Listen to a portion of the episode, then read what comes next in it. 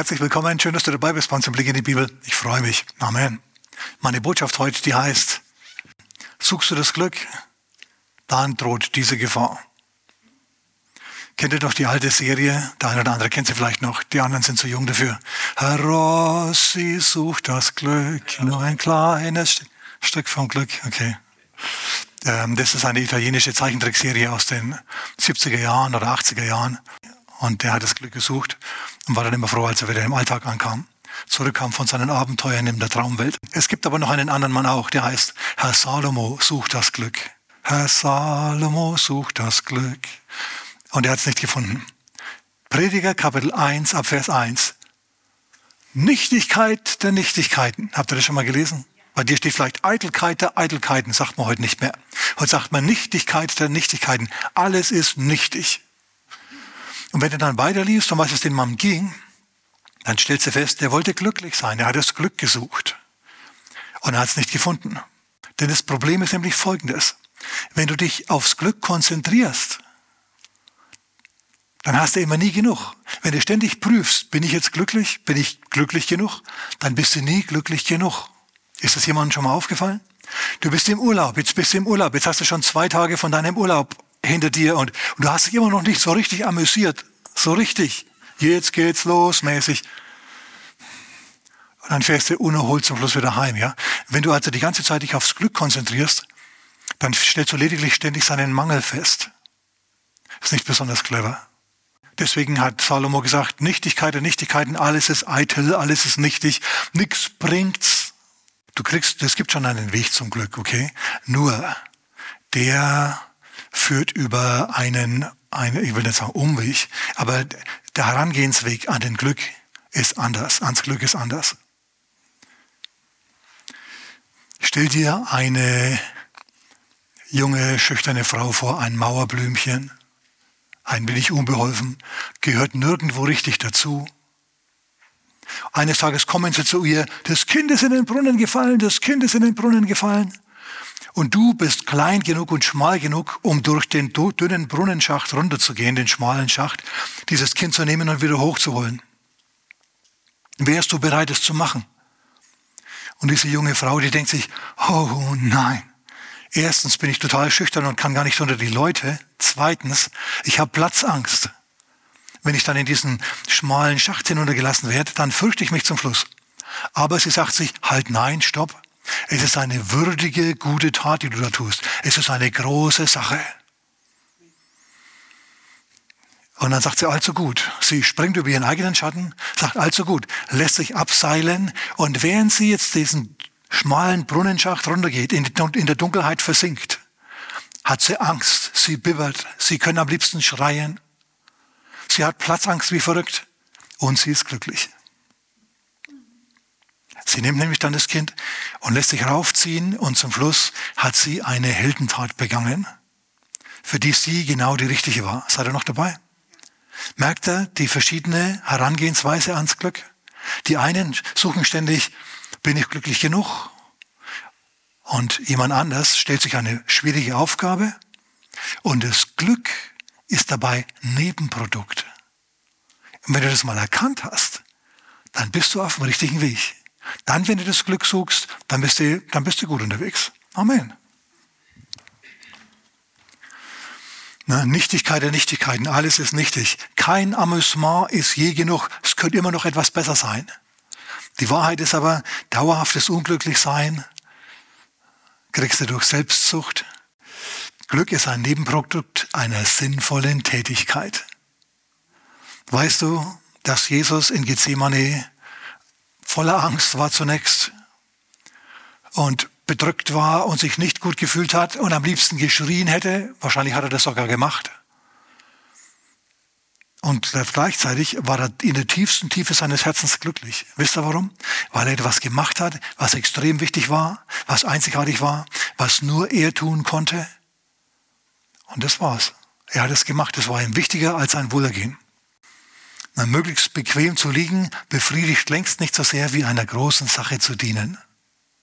Amen. Jesus, dem war die Rettung der Welt wichtig genug, dass er ans Kreuz ging. Und er hing am Kreuz und hat gesagt, es ist vollbracht. Und es ist ein Seufzer. Und ich bin mir sicher, der war nicht vollkommen unglücklich, als er das gemacht hat. Ja, natürlich war das sehr schwierig und grausam und, und er hat geschrien, ganz klar, aber gleichzeitig war er das freiwillig gemacht.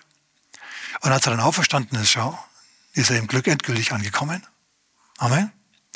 Und jetzt wird er gelobt und gepriesen von Hunderten, von Millionen und von Milliarden von Menschen auf der ganzen weiten Welt durch alle Zeiten hindurch, weil er was Schwieriges gemacht hat, weil er sich auf eine schwere Aufgabe eingelassen hat und weil er sich damit abgefunden hat, dass sein Glück ein Nebenprodukt von einer sinnvollen Tätigkeit ist. Amen. Bei Paulus war es übrigens genauso. Paulus schreibt im Kolosserbrief Kapitel 1, Vers 24, Jetzt freue ich mich in den Leiden für euch. Hast du das gehört? Ich freue mich an den Leiden für euch und ergänze an meinem Fleisch, was noch fehlt, an den Drangsalen des Christus für seinen Leib. Paulus war es wichtiger und lieber, es hat ihm mehr Glück und Freude verschafft, von einem Ort zum anderen hetzen zu müssen. Kaum hat er eine Gemeinde gegründet, schmeißen sie ihn raus, er muss flüchten. Kaum war er drei Wochen in, in, in Thessalonik, muss er durchs Fenster hechten und sein Kompagnon genauso und sich durch die Büsche schlagen und dann auf Schleichwegen nach Beröa gehen. In Beröa sind sie dann besser. Da hören sie ihm lieber zu und er blüht auf. Aber dann kommen schon wieder böse Menschen aus Thessalonich, vergiften die Atmosphäre in, äh, in Beröa und es geht wieder weiter. Er muss wieder weiter. Paulus leidet und er sagt, ich freue mich in den Leiden. Es ist der Hammer. Merkst du diese, diesen Unterschied im Glückstreben zwischen den Christen und der Welt? Und lass es ruhig mal einsinken. Und denk dran, Glück ist ein Nebenprodukt einer sinnvollen Tätigkeit. Paulus hat sich gedacht, die Welt zu evangelisieren, das ist mein Ding, das ist, dazu hat Gott mich berufen. Es ist schwer, ja, und sie steinigen mich, sie schlagen mich, Sie machen alles Mögliche mit mir. Sie kritisieren mich. Sie nennen mich einen Teufel. Hey, du bist kein guter Prediger, wenn sie dich nicht schon einmal einen Teufel oder Irrlehrer oder sonst was genannt haben. Amen. So, ähm, ja, bei Paulus war das so. Paulus haben sie, wie gesagt, von einer Stadt in die andere verfolgt und er sagte, ich freue mich, ich freue mich. Gott führt mich alle Zeit im Triumphzug umher. Im Triumphzug. Ja gut, ich musste jetzt eine Hechtrolle durchs Fenster machen. Vor meinen Verfolgern musste ich fliehen und mich dann runterrollen, ja, den Abhang und dann im Gebüsch verschwinden. Aber ey, das war es wert. Das war es wert. Er hört so den Lobpreis im Hintergrund von den neu bekehrten Christen und er denkt sich, ja, und dann geht er weiter in die nächste Stadt. Amen. Glück ist ein Nebenprodukt einer sinnvollen Tätigkeit. Übrigens, weißt du, dass deine Arbeit auch wichtig ist, eine sinnvolle Tätigkeit ist? Also zumindest für deinen Chef, denn sonst würde der dich nicht bezahlen. Für deinen Chef ist es eine sinnvolle Tätigkeit. Ob du jetzt Burger brätst beim Burgerbräter oder ob du Raketenwissenschaftler bist, vollkommen egal. Jemand bezahlt dich dafür und das bedeutet, deine Arbeit ist wichtig. Dreh dich mal zu deinem Nachbarn und sag, deine Tätigkeit ist wichtig. Das Problem ist nämlich das, dass viel zu viele auch Christen, notorisch unzufrieden sind mit ihrer Arbeit und keinen Wert drin sehen. Seht es mal anders. Seh mal, dass es durchaus sinnvoll ist. Und du sagst, ja, Pastor, hör zu, ich stehe in einer Kunststoffbeschichtungsfabrik und beschichte Kunststoff, beschichte Metallteile mit Kunststoff, aus denen dann Fensterläden oder Fensterrahmen gemacht werden. Ja, freu dich hast eine sinnvolle Tätigkeit, sollte dir eine Befriedigung geben. Spätestens, wenn du auf den Lohnzettel schaust, immer wieder, solltest du sagen, okay, gut, jetzt freue ich mich doch ein wenig. Okay, sollte so sein, sollte unbedingt so sein. Glück ist das Nebenprodukt einer sinnvollen Tätigkeit. wenn du mit Gott gehst, selbstlos mit Gott gehst, bringt er dich immer wieder in riskante Situationen. In anderen Worten, du wirst immer wieder Leuten gegenüberstehen, die nicht mit dir einer Meinung sind. Ich spreche jetzt speziell zu Christen. Hm, lass dich drauf ein. Lass dich drauf ein. Du kriegst, wenn du das magst, eine größere Gottesoffenbarung. Auf was will ich raus? Johannes Kapitel 11. Jesus hat sich zurückgezogen nach Galiläa oder wo immer er ist, jenseits des Jordan. Und es kommt eine Nachricht aus Judäa. Lazarus ist krank. Komm schnell und heil ihn. Jetzt muss man wissen, dass praktisch an jedem Baum in Judäa ein Steckbrief war. Jesus von Nazareth gesucht. Die wollten den nämlich verhaften, sie wollten ihn aus dem Verkehr ziehen, sie wollten ihn vernichten. Und deswegen hat Jesus sich immer wieder zurückgezogen. Und jetzt plötzlich soll er wieder zurück nach Judäa. Hm, er bleibt noch einige Tage dort, wo er ist. Allerdings nicht aus Furcht vor den Juden. Nach einigen Tagen sagt er dann so, jetzt lasst uns gehen, lasst uns nach Judäa gehen und den Lazarus besuchen. Und, und die Jünger kommen zu ihm und sagen, Herr, an jedem Baum dort hängt ein Steckbrief. Die suchen dich, die wollen dich umbringen, die wollen dich töten. Gerade haben sie uns verscheucht und jetzt willst du wieder zurückgehen? Herr. Und Thomas sagt dann, lasst uns mit ihm gehen, damit wir mit ihm sterben.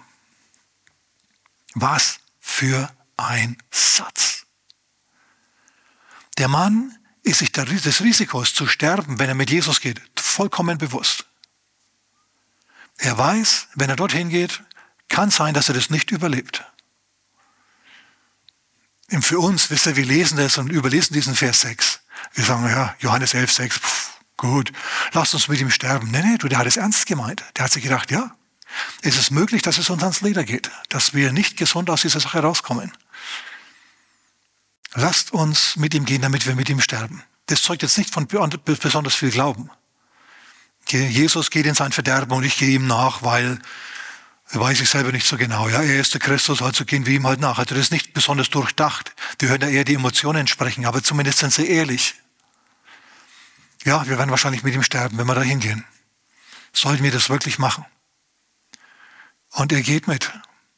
Und anstatt, dass die Jüngergruppe jetzt stirbt in Bethanien bei Jerusalem, Jerusalem, wo die Feinde wohnen, statt dass er jetzt dort stirbt, erlebt, dass er, dass er dort sterben, erleben sie vielmehr, dass Jesus einen Toten auferweckt. Also hier wird nicht gestorben, hier wird von den Toten auferweckt. Thomas hätte diese Offenbarung von Gott, dass Jesus in der Lage ist, Tote aufzuerwecken, nicht persönlich erlebt, wenn er nicht mitgegangen wäre. Hörst du das? Dadurch, dass er mitgegangen ist, dadurch, dass er ein Risiko, das Risiko zu sterben eingegangen ist, wissentlich, willentlich Jesus nachgefolgt ist, in eine schwierige Situation, in ein Umfeld hinein, in dem es nicht leicht war. Für uns ist es jetzt relativ leicht, Jesus zu bekennen, aber wer weiß, wie die Zeiten sind. In England haben sie eine Ministerin entlassen, weil die diese Hamas-Aufmärsche, diese Palästinenser-Aufmärsche in London mit Hunderttausenden von Leuten kritisiert hat. Wenn du eine Ministerin in England, in einem freiheitlichen Land, kritisierst und entlässt, weil sie sich beschwert darüber, dass Leute einer Terrorgruppe da Beifall spenden, also dann finde ich das problematisch. Anderes Beispiel. In Finnland, eine ehemalige Ministerin in Finnland ist verklagt worden, zusammen mit dem Bischof der evangelisch-lutherischen Kirche, weil sie ein Buch geschrieben hat oder ein Pamphlet, ein, ein, eine Broschüre über das christliche Menschenfamilienbild und die christliche Sexualethik. Sie hat sich kritisch geäußert, dass sie die äh, finnische Kirche, die evangelische Kirche, diese Pride-Märsche der Homosexuellen unterstützt, okay, die ich furchtbar finde. Absolut nicht unterstützenswert. Als Kirche hast du da nichts verloren. Du verleugnest dich und deinen, deinen, deinen Schöpfer völlig, ja, wenn du da mitmachst. So, sie hat die also äh, kritisiert, diese Entscheidung dieser Kirche. Was ist passiert? Der Staatsanwalt hat sie angezeigt. Sie haben sie verklagt. Wegen einer Meinung, wegen eines Bibelverses, den sie getweetet hat. Der Richter hat gesagt, hey, wir werden hier nicht über, über theologische, religiöse Inhalte richten.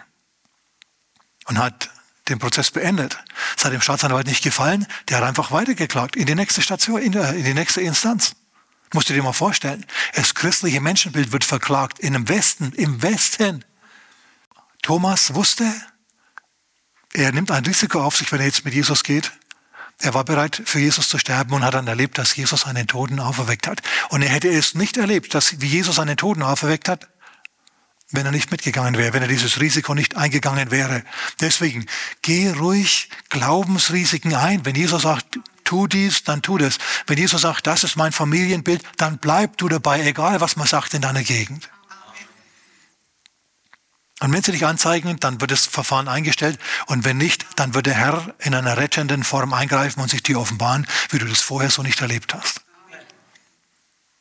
Amen. Also ich fand diese Bibelstelle wunderbar. Die hat eigentlich diese Botschaft inspiriert. Ja, Johannes Kapitel 11, Vers 6.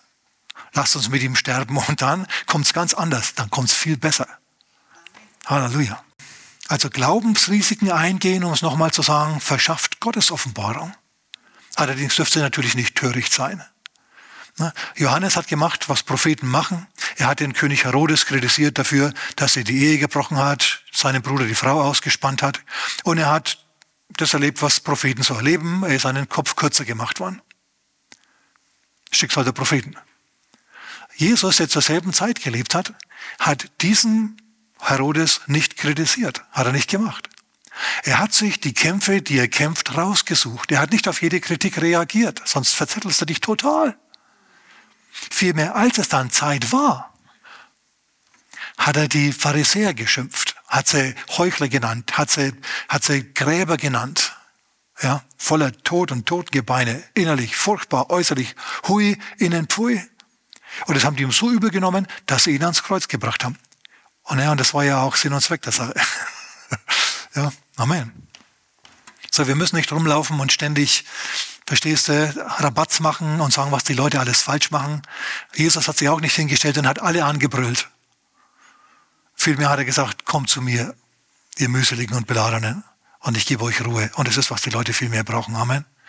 Natürlich gibt es immer wieder Streihälse, aber was die breite Masse will, die will den Frieden Gottes haben und den bieten wir ihnen an.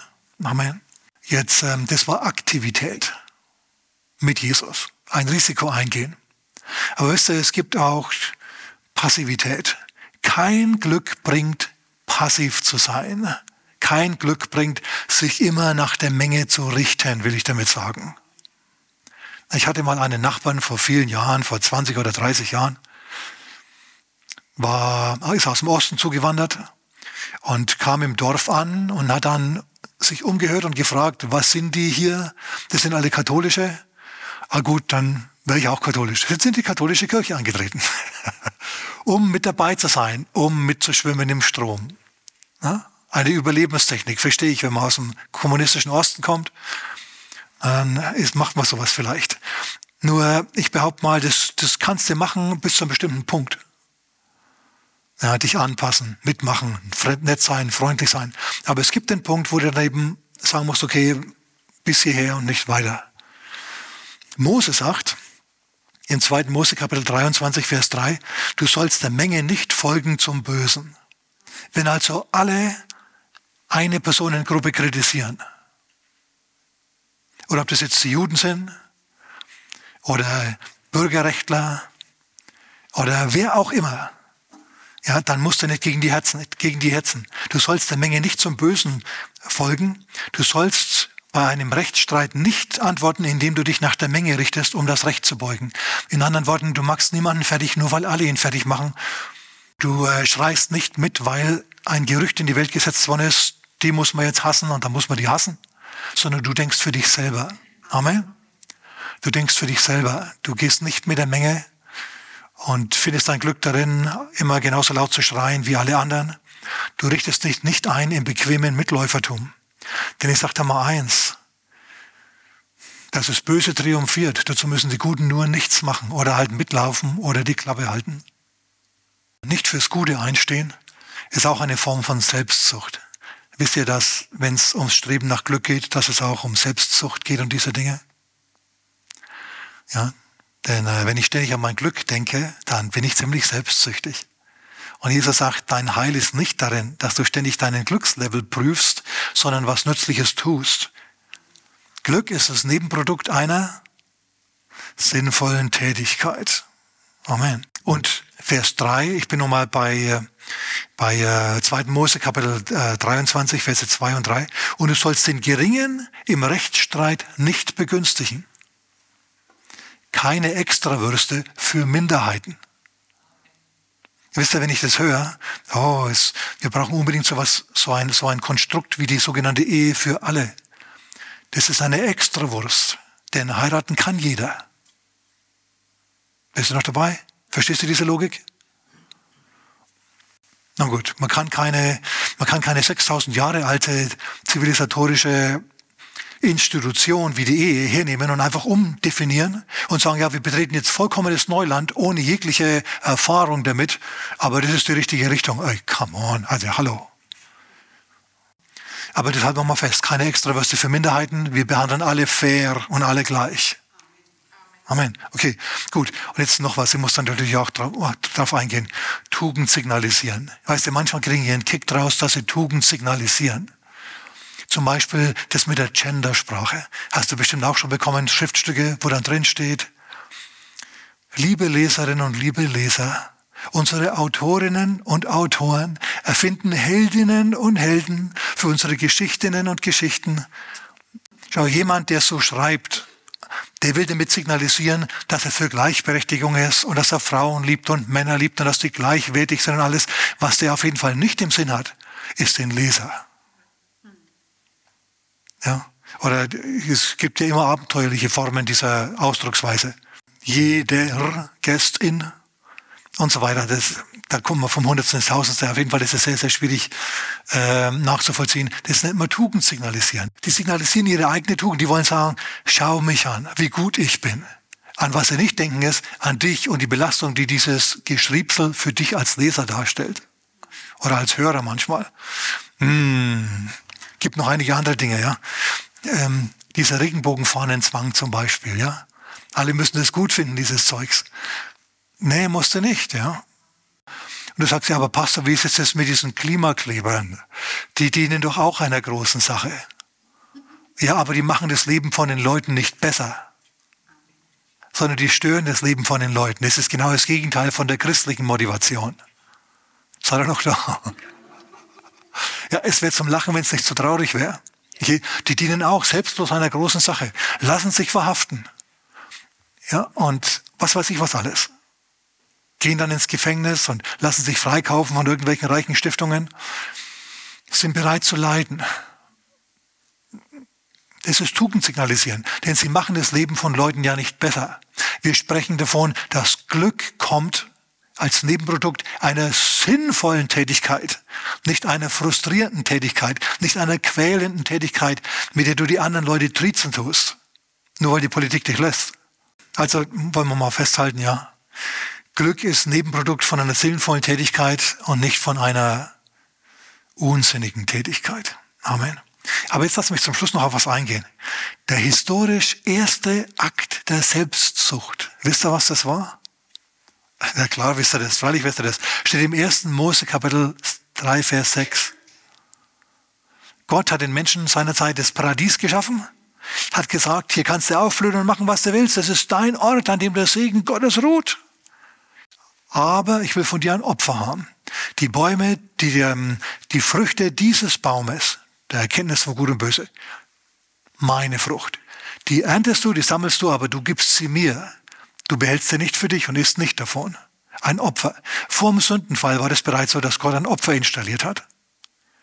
Ja, das zeichnet ihn nämlich aus. Schau, derjenige, der das Opfer empfängt, ist größer als der, der opfert. Gott ist größer als der Mensch. Amen.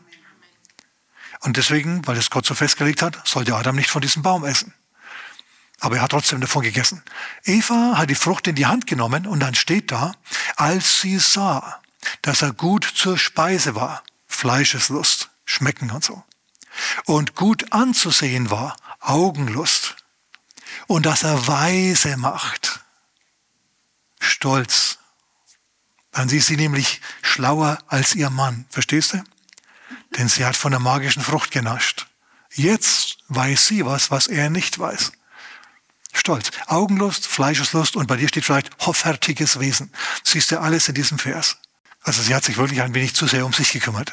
Sie hat nicht erkannt, dass Glück nicht durchs Übertreten von Geboten kommt, ja, sondern durchs Halten von Geboten. Also göttlichen Geboten zumindest, sinnvollen Geboten. Amen. Sie hat gegessen. Und was ist passiert?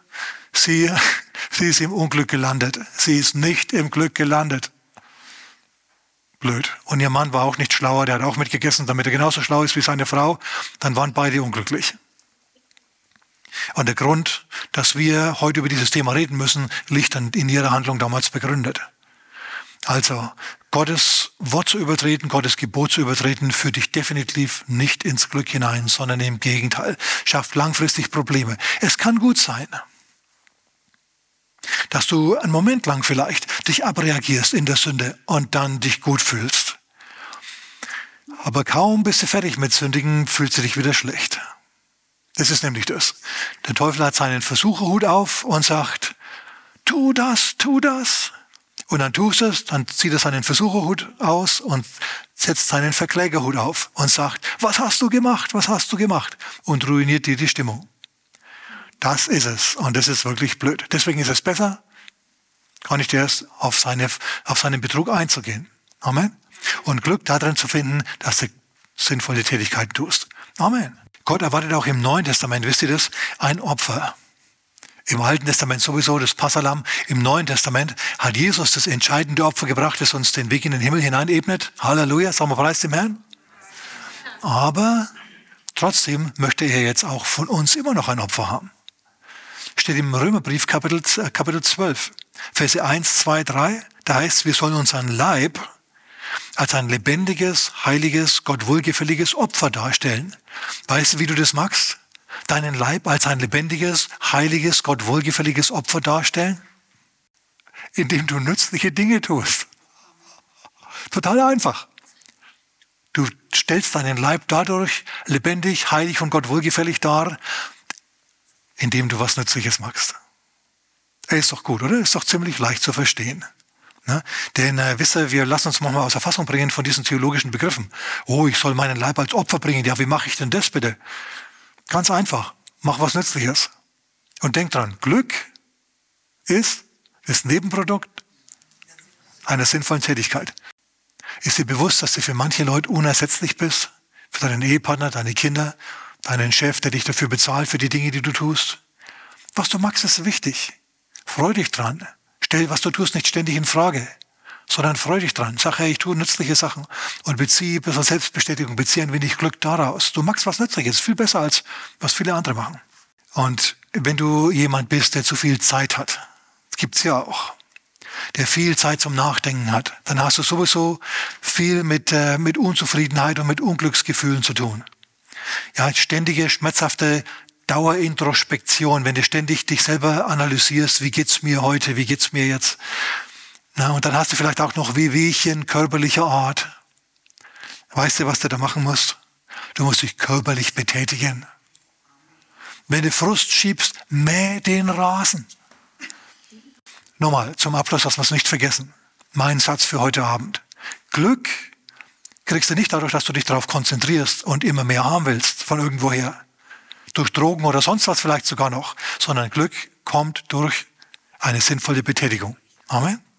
Amen. Gottes Segen.